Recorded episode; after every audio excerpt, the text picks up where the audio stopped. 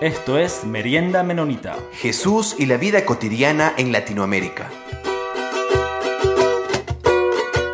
Mateo 6, del 16 al 34.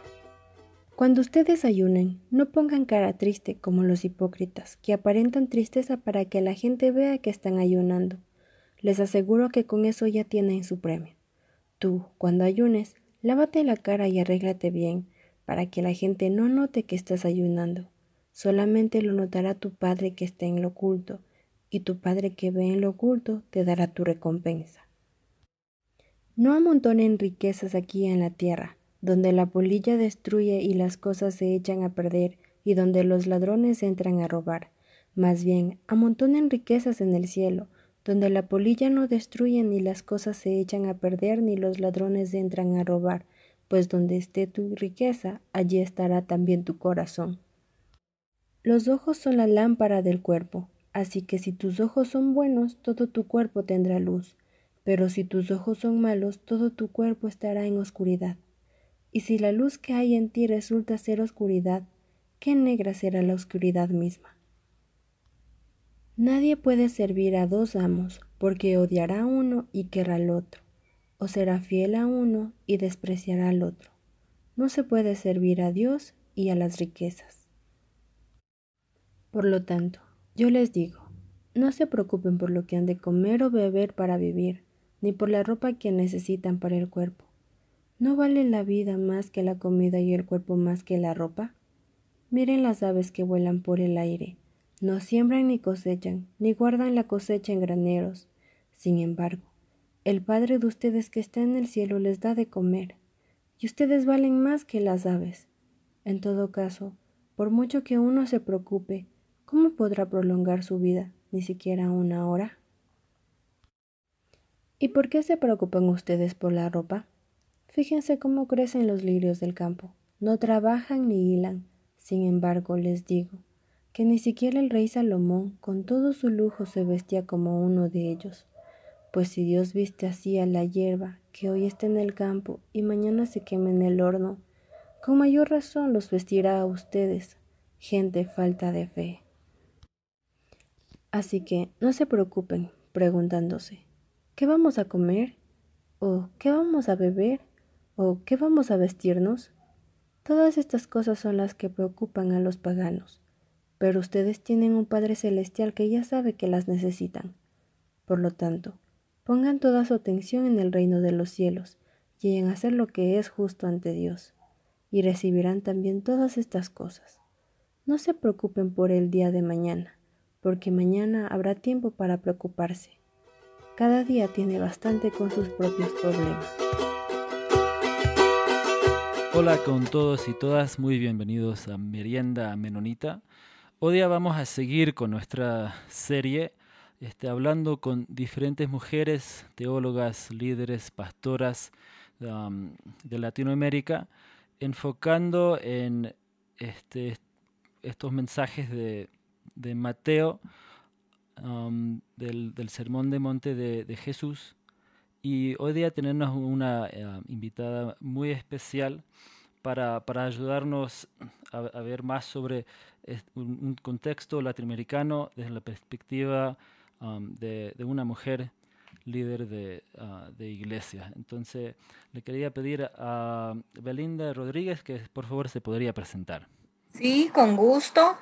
Eh, soy Belinda Rodríguez de La Ceiba, Honduras, eh, miembro de la Iglesia Menonita en Honduras, directora de un programa, uno de los programas sociales de la Iglesia, Paz y Justicia, eh, donde estamos haciendo mucho trabajo con el interés de llevar prevención de violencia bueno, pasamos un poco más del nivel de prevención, algunas atenciones, desarrollando también muchas acciones de incidencia porque creemos que este es un factor importante a la hora de, de decisiones que van a afectar a muchas personas. Y nos enfocamos por interés de la misma iglesia en trabajo con grupos vulnerables como niñez, juventud en riesgo y mujeres violentadas. Por ahí tenemos un poquito de experiencia en esas líneas eh, siempre conscientes de la responsabilidad desde nuestra organización de ser una de las representaciones de la iglesia hondureña en cuanto a temas de promoción de cultura de paz. Aparte de eso, pues soy profesional de la psicología. Siento que mi carrera me ayuda mucho para el trabajo social que realizamos desde la iglesia y también para el resto de mis actividades como mujer, como madre y aún como abuela. Eh, también desarrollo algún trabajo de educación con, en mi iglesia. Eh, algunas veces estoy enseñando eh, con las personas adultas de la iglesia, pero también hago mucho trabajo que me gusta con, con los niños y niñas. Creo que ellos son muy moldeables, están en una edad donde se puede influenciar mucho positivamente, bueno, negativamente también, pero el interés es hacerlo de manera positiva, por eso creo que son un campo así como muy, muy fértil, muy fácil de, trabajar y siempre agradezco la oportunidad de trabajar con, niños. Em, creo que de alguna manera resumiendo un poquito de mis, algunas de mis responsabilidades. Gracias Belinda por eh, aceptar la invitación a nuestro programa Merienda Menonita. Entonces yo creo que vamos comenzando directo al tema de hoy, en Mateo 6 del versículo 16 hasta el versículo 34. Como ven es bastante lo que tenemos ahí para analizar, pero vamos a ir tocando creo que lo que más te interesaría y más digamos ha, tocado tu vida, este Belinda. Tenemos aquí el ayuno, tenemos el asunto de la hipocresía, tenemos eh, lo que Jesús nos dice sobre los tesoros en el cielo, donde está tu tesoro, y está tu corazón, eh, de que solamente podemos servir a un Dios, a, a, Dios, al verdadero Dios o a las riquezas. Entonces yo estaba pensando de que en nuestro mundo capitalista, consumista, ya desde pequeños se nos ha enseñado esta idea de que el tiempo es oro entonces, de alguna manera, tener dinero nos da control. Eh, y el tiempo también es muy importante aquí. Nosotros no podemos malgastar, decimos, el tiempo. Y a mí se me venía a la mente una historia que había leído hace tiempo, no sé si lo he dicho antes en el podcast, eh, que siempre me dejó como bastante impactado en un lugar donde trabajan con personas de diversidad funcional, personas discapacitadas. Entonces, eh, una de las personas que trabajaba ahí decía, si yo me regiría por lo que el mundo me dice de que tengo que yo hacer las cosas rápidas, eficientes, eh, de manera eficiente, a la perfección, yo podría hacer el trabajo que hago con ellos de manera mucho más rápida. Por ejemplo, salimos al campo a recoger manzanas, yo lo puedo hacer de manera muy rápida yo mismo en una canasta lleno y listo, terminé. Pero en lugar de eso, yo me demoro un poquito más y estoy con ellos y hago comunidad y los escucho y hablamos y nos demoramos más. Entonces, desde esta mirada, yo creo que el cristianismo y pensar teológicamente estos temas nos lleva a romper un poco los moldes de cómo pensamos la economía, de cómo pensamos nuestra administración del tiempo. Entonces, aquí Jesús nos está dando una visión de lo que debería significar para nosotros el asunto de las cosas materiales y el tiempo. ¿Cómo tú verías esto en contraposición con lo que Jesús nos quiere enseñar? Bueno, nuestro modelo es siempre Jesús y debe ser nuestro punto de, partida. O sea, eh, en la medida en que vamos creciendo en nuestra vida eh, cristiana, eh, comprendemos más la enseñanza de Jesús. Pero obviamente, como bien lo señalaba, tenemos una influencia fuerte de nuestro medio ambiente, eh, que nos, nos obliga casi a asimilar, porque desde muy pequeños estamos aprendiendo a dar una respuesta conforme a lo que el mundo nos demanda y nos exige.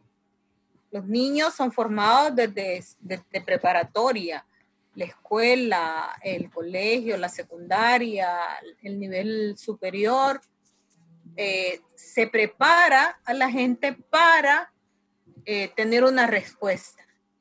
El modelo de Jesús nos dice, ustedes están en el mundo, pero no son del mundo. Y hay un reino que yo les dejo de modelo, que ese es el que deben de, de establecer, ayudar a establecer, acercar al resto de las personas. Entonces, con lo que usted eh, señala, sí tenemos un reto. El Señor mismo nos entiende, es un proceso de adaptación porque a veces eh, como cristianos, aún naciendo en un hogar cristiano con formación de nuestros padres, eh, puede haber una dificultad en comprender bien lo que Jesús está demandando. El, hecho de poderme tomar el tiempo y darle más valor a la acción que estoy desarrollando, eh, eh, que quizás sería, bueno, quizás el mundo me, me demanda eficiencia, competitividad, rapidez, productividad, resultados, como decimos, en tema de, materia, de, recursos, de economía. Pero yo no debo de perder de vista que voy más allá y a mí me debe de importar mucho más el sentir y pensar la formación de la persona con que estoy teniendo relación. Eh, realmente cuando Jesús nos hace estos señalamientos acerca de evitar la hipocresía, está tocando, bueno, dejen, dejen de por lado las apariencias, solo lo que se ve, vayan más allá, que es lo que está sintiendo, desarrollándose y formándose en el ser humano, en una persona. Eh, al señalar todos estos elementos, ¿verdad? Tu ayuno, que cuando ayunes, unge tu cabeza y lava tu rostro. Eh, ¿Qué significa esto? Pues preséntate eh, bien, no como si estás pasando por un sacrificio. Eh, ponle mucho ánimo, mucho sentido, mucha motivación, que es parte de lo que la gente a la hora de analizarlo necesita, ¿verdad? un, ánimo, una esperanza, un sustento, una fortaleza, que es algo que mucho se nos menciona en la palabra. Esfuérzate y sé valiente. No temas ni desmayes, no desmayes. Toma ánimo. Y eso es lo que también tenemos que aprender a transmitir vamos a ir un poquito en otra dirección, pero partiendo de lo que decía Jonathan sobre lo que dice, sobre lo que nos dice nuestro alrededor de este mundo bastante capitalista. Y, justo este, revisando este texto me, encontré con una cita interesante de la, de la um, de InterVarsity Press. Tiene un comentario de, um, de Mateo, que, que, mencionó que 63% de los ingresos alrededor del mundo, o sea, 63% de, de casas, podríamos decir, que tienen un ingreso, son de, de hogares cristianas. Y entonces, ¿qué es que eso, qué nos dice eso um, al, comparando con lo que, lo que dice Jesús de, guardar tesoro en el cielo, ¿no? No guardar tesoro en las casas y, y, creo que también hoy día en la realidad que estamos viviendo con, con este, este coronavirus, este, amplifica eso aún más todavía de, las personas que, que, tienen y no tienen. ¿Qué, qué, qué pensás de eso? Bueno, es interesante pensar que el 63% de las riquezas está producida o en manos de, de cristianos. Eh, nosotros al convertirnos, volvernos cristianos, entramos a un proceso en el que reconocemos la necesidad que tenemos de Dios. Pero eso no significa que lo hemos logrado todo. Vamos en un proceso de crecimiento eh, y tenemos que aprender a establecer prioridades.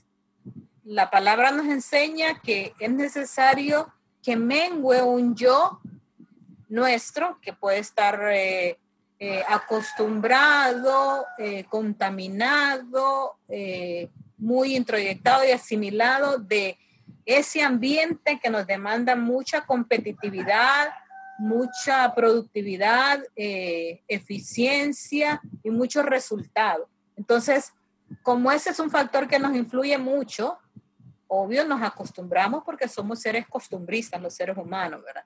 Y es más cómodo realizar algo que ha sido una costumbre a eh, generar un cambio que nos desacomode, eh, que nos exija más. Entonces quizás eh, yo diría, bueno, pues qué interesante que, que fuésemos todos tan desprendidos y que si somos eh, los cristianos los que tenemos las riquezas y el bien material, entonces no debería de haber en este mundo tanta necesidad o tanta gente con limitaciones, ¿verdad? podríamos ser muy eh, llamados a, al compartir, porque eso es lo que la palabra también nos enseña y nos demanda, ¿verdad?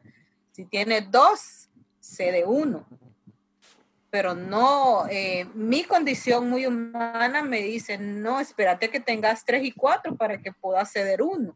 Esa es la costumbre, es una, es una necesidad que a veces tiene que ver casi con el sentido de sobrevivencia o supervivencia, ¿verdad? Que también son condiciones naturales que debemos de reeducarnos, porque la palabra cuando te dice amarás al Señor tu Dios con toda tu mente, empieza, ¿verdad? Y con todo tu corazón. Hay algo que tenemos que asimilar desde nuestra formación más introyectada, ¿verdad? Y, enseñarle a nuestro ser esa dependencia que Jesús quiere que tengamos de Él, ¿verdad? Y eso no es algo que se, se consigue muy fácil. Eh, porque eh, hay una tendencia natural, pero también hay otra influencia que es el factor de, de, las circunstancias, de lo que somos bombardeados constantemente, a veces de manera aún subliminal, estamos recibiendo mensajes que te dicen, sos inteligente porque ahorras, porque guardas, porque prevees, y la palabra te está diciendo, eh, no es malo prever, ¿verdad? No es malo ahorrar, pero no te desvivas por eso, porque lo más importante es que lleves un mensaje de salvación, de esperanza, de, de amor, de comprensión, de perdón, de la verdadera asimilación de la paz al resto de las personas que están necesitadas. Entonces, eh, creo que aunque somos cristianos, debemos de tener un aprendizaje. Y muchas veces, eh, yo considero que tenemos diferentes formas de, de, aprender, ¿verdad? A veces creemos que ya sabemos de algo. Ya recibimos unos cuantos cursos, ya tenemos eh, X o Y cantidad de clases de discipulado, tengo tantos años de estar en la iglesia, pero eh, después de un tiempo de estar en la iglesia, el Señor me ha hablado de una manera que yo digo, ah, wow, necesito cambiar. Yo creía que había aprendido sobre eso, pero en realidad, hablándome el Espíritu Santo me lleva a reflexionar sobre cómo yo realmente estoy asimilando la palabra y sobre todo poniéndola en práctica, ¿verdad? Entonces, sí, es algo para que todos los cristianos reflexionemos. Eh, particularmente pienso que la pandemia ha tenido una positividad en el sentido de que nos eh, ha hecho reflexionar a todos. Escuchaba y leía un comentario de cómo eh, lo positivo de toda esta situación, ¿verdad? Que nos ha llevado una a acercarnos más a Dios y reflexionar incluso en nuestra espiritualidad, en cómo estamos viviendo la vida cristiana. Ha sido un reto y una oportunidad y nos ha obligado a tener cambios desde las desde las situaciones más pequeñas o de lo más particular, como es mi relación de familia, en mi hogar, el convivir eh, con las personas que aunque han estado cerca de mí, por algún momento se podría decir que hemos estado muy separados y lejanos y que esto nos ha obligado a partir de nosotros al resto de los demás necesitados. Y siguiendo tu reflexión, Belinda, de alguna manera entonces es entender estos poderes, eh, digamos, el capitalismo eh, desde una posición no simplemente económica, sino desde una posición donde moldea y controla nuestros deseos. Eh, no, el asunto del capitalismo no es algo y de la economía no es algo meramente técnico, sino que es algo que tiene que ver con justamente la forma en cómo nosotros pensamos, practicamos, nos movemos, deseamos y amamos. Entonces, en tu vida, eh, en tu vida diaria, e, en tu iglesia, dentro de tu comunidad, ¿qué prácticas has encontrado eh, importantes para poder justamente resistir a este impulso de lo que nos dice de la sociedad, del tiempo oro, de consume, de la este, perfección, de todo este discurso? ¿Qué prácticas has encontrado tú para poder resistir eso y te han ayudado? Bueno, yo creo que eh, lo mejor es empezar haciendo, ¿verdad? Eh, nosotros creo que como buenos menonitas, eh, de hecho la iglesia menonita en Honduras es muy identificada por su labor de servicio. Así es reconocida, ¿verdad? Y creo que esa es una de las cosas muy positivas que tenemos y que nos lleva al, al, hacer práctica la palabra. Eh, creo que hasta que no vamos y nos acercamos a la gente necesitada y hablo en, dos líneas, de cosas materiales. En nuestro país, eh, siendo un país con un alto porcentaje de, pobreza, altos índices, también andamos arriba del, del 60% eh, de, de hogares y gente con, con pobreza y tenemos un 45% de extrema pobreza. Eso significa que nosotros aquí en Honduras tenemos mucha oportunidad de hacer práctica y real el, el mensaje de eh, amar a nuestro prójimo, eh, del compartir. Entonces, eh, creo que la práctica que más nos ha ayudado es cuando tomamos la decisión que la palabra que escuchamos el domingo, compartimos el domingo en, un, en una enseñanza, en un sermón, en una predicación, la podemos poner en práctica ya a partir del lunes. Y basta con acercarnos, porque mucho, mucha palabra podemos recibir, pero cuando nos acercamos al grupo necesitado es cuando tenemos el, mayor aprendizaje, cuando podemos eh, sentir eh, la necesidad que se transmite, no solo cuando, o la percibimos no solo cuando identificamos la necesidad de un pedazo de pan, de un poco de ropa, de, una almohada para el descanso, una sábana. Eh, no, va, va, más allá cuando también vemos que, que hay una necesidad afectiva, que la gente está pasando por mucho dolor debido a las injusticias que se cometen, eh, a la situación de, de, miedo por la violencia, o sea, asistir a un hogar donde les han dicho tienen que moverse, les damos 24 eh, horas para que salgan de, de aquí, si no van a perder la vida. Entonces, cuando uno se acerca a esas personas y escucha, creo que ese la mejor oportunidad que el Señor le, le da o nos da como personas para comprender las verdaderas necesidades. Yo siento que eso es lo que, lo que mejor enseña. Y nosotros desde la organización eh, aprovechamos los espacios cuando nos acercamos a nuestro liderazgo. Les decimos, bueno, si van a haber estudiantes de Biblia, que pasen por acá por el proyecto y hagan una práctica. Y cuando vienen al proyecto, pues esto es lo que queremos enseñar, pero vayamos y acerquémonos a las personas que están en necesidad. Vayamos a esas comunidades donde les falta alimento, donde el techo no es precisamente lo más apropiado porque tienen muchas limitantes. Y aparte de eso, mucho más, donde han tenido una educación de tan mala calidad que están terminando la primaria y no saben leer ni escribir. Les orientamos a nuestros voluntarios acérquense y conozcan la problemática y vean realmente que no es un niño que no tiene capacidad intelectual o que no quiere, es que no ha podido aprender y dimensionen cuánto esto lo limita y le afecta para su propio desarrollo. Y entonces eso nos hace desarrollar una sensibilidad y una mayor comprensión del, del mensaje verdadero de Jesús, de amor.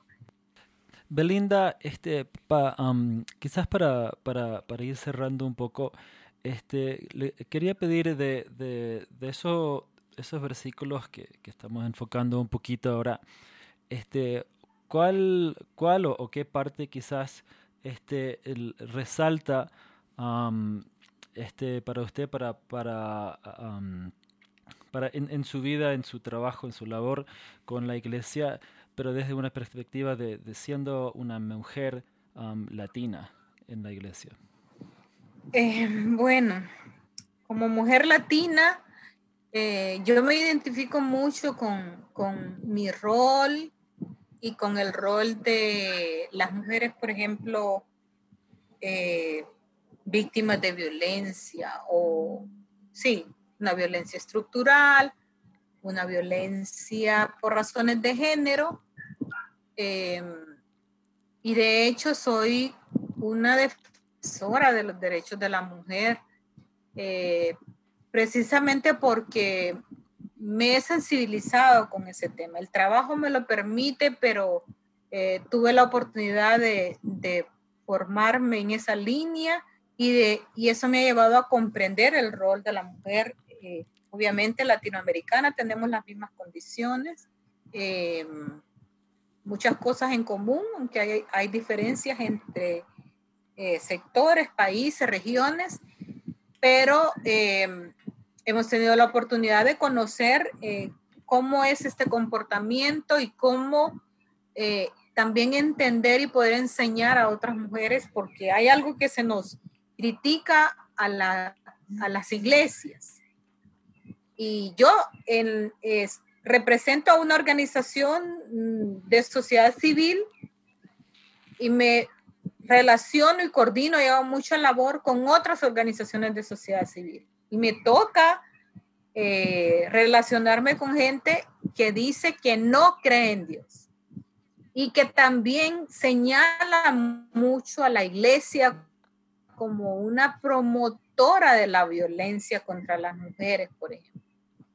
Y para mí ha sido eh, muy positivo eh, porque creo que lo omití en mi presentación, pero también soy estudiante de teología Ahorita estoy pasando por la licenciatura, me ha ayudado mucho. Mi formación como psicóloga me ayuda también. La, atención eh, que, brindo a, mujeres y diferentes personas y niños también me ayuda a, comprender un poco más la labor y el compromiso eh, cristiano, ¿verdad?